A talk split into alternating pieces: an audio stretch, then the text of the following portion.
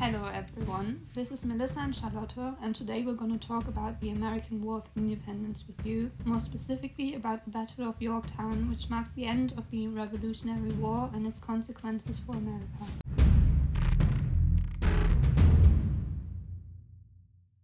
First, Melissa is going to tell you some general information about the war as a whole, and then I'm going to give you more detailed information about the Battle of Yorktown. After that, Melissa will present how the war affected the different parties involved in it. Now I will start with some general information. The American Revolutionary War, or American War of Independence, lasted from 19th of April 1775 until the 3rd of September 1783 so about eight and a half years. The main belligerents were the 13 original colonies in Congress back then and the Kingdom of Great Britain. The war was located in eastern North America, the North Atlantic Ocean, as well as the West Indies, which is a group of islands in the Atlantic Ocean. In 1778, France joined the colonies in the war, and later on Spain in 1779 and the Netherlands in 1780. Prussia and Russia helped the colonies too. On the other hand, other counties, which are part of Germany now, helped Great Britain in their battles. The objection of this war was the parliament's directs in taxation and lack of colonial representation. Now I will show you a bit of the background and the political developments so you can understand it better why the war itself started. Right now in time, we are shortly after the Seven Years' War, which took place from 1756 until 1763 in Europe. The British Kingdom wanted to balance out their costs of the war, so they increased their taxes tremendously and made up new kinds of taxes for the colonies in America. Because the colonies were restricted a lot already, this led to the colonists wanting to choose their trading partners themselves as well as more right to speak themselves and independence in a whole, without breaking away from Great Britain completely.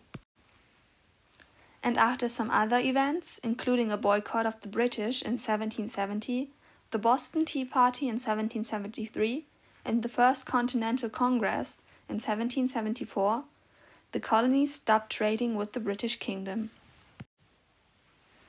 As a consequence, the war's first battle the Battle of Lexington and Concord happened on 18th of April 1775 after British troops tried to plunder stocks of the so-called rebels. The war started with 32,000 soldiers on the side of the British and 8,000 colonists and after about 47 battles, the Battle of Yorktown initiated the end of the war in October 1780. The Battle of Yorktown, which is also known as Surrender of Yorktown, was the last major land battle of the American Revolutionary War, and it ended on the 19th of October 1781.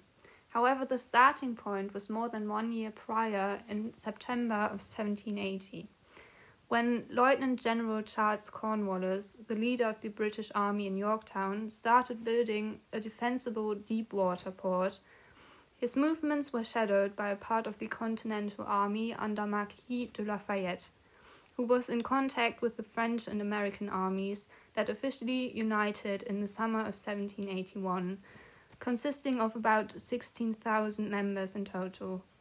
The French Navy fraction under de Grasse created a naval blockade, which is the blockade on the sea in front of Yorktown. A bit later, Spain joins the war on the American side, and de Grasse contacts them. The Spanish Navy assists de Grasse's team and takes over managing the naval blockade, which enables de Grasse's team to ship around Yorktown and position themselves on the opposite side of it. The French ar- army under Comte de Rochambeau and the American army, led by George Washington, position themselves around Yorktown on land. Cornwallis was surrounded in Yorktown, where the Americans and French then attacked the British army, which consisted of about 9,000 to 10,000 members at that time. The British defences were taken down one by one, some of them, for example, by a French and an American column under Alexander Hamilton. Finally, the British army surrendered. and the Franco American Army strike victory. About 7,500 British soldiers were captured, which put the British government in a position where they needed to negotiate the end to the conflict. After the war, Britain had to count 226 dead and 828 injured soldiers, while the colonists only had 140 dead and 310 harmed fighters. In the end of 1782, the British and the colonists signed a pre-peace, and after that King George III confirmed that the colonies are independent and a part of America now. Later, the Treaty of Paris was signed, that officially finished the war on September 3, 1783. And in April 1789, George Washington, who was chosen in the Second Continental Congress as the American Army's leader, became the first president of America.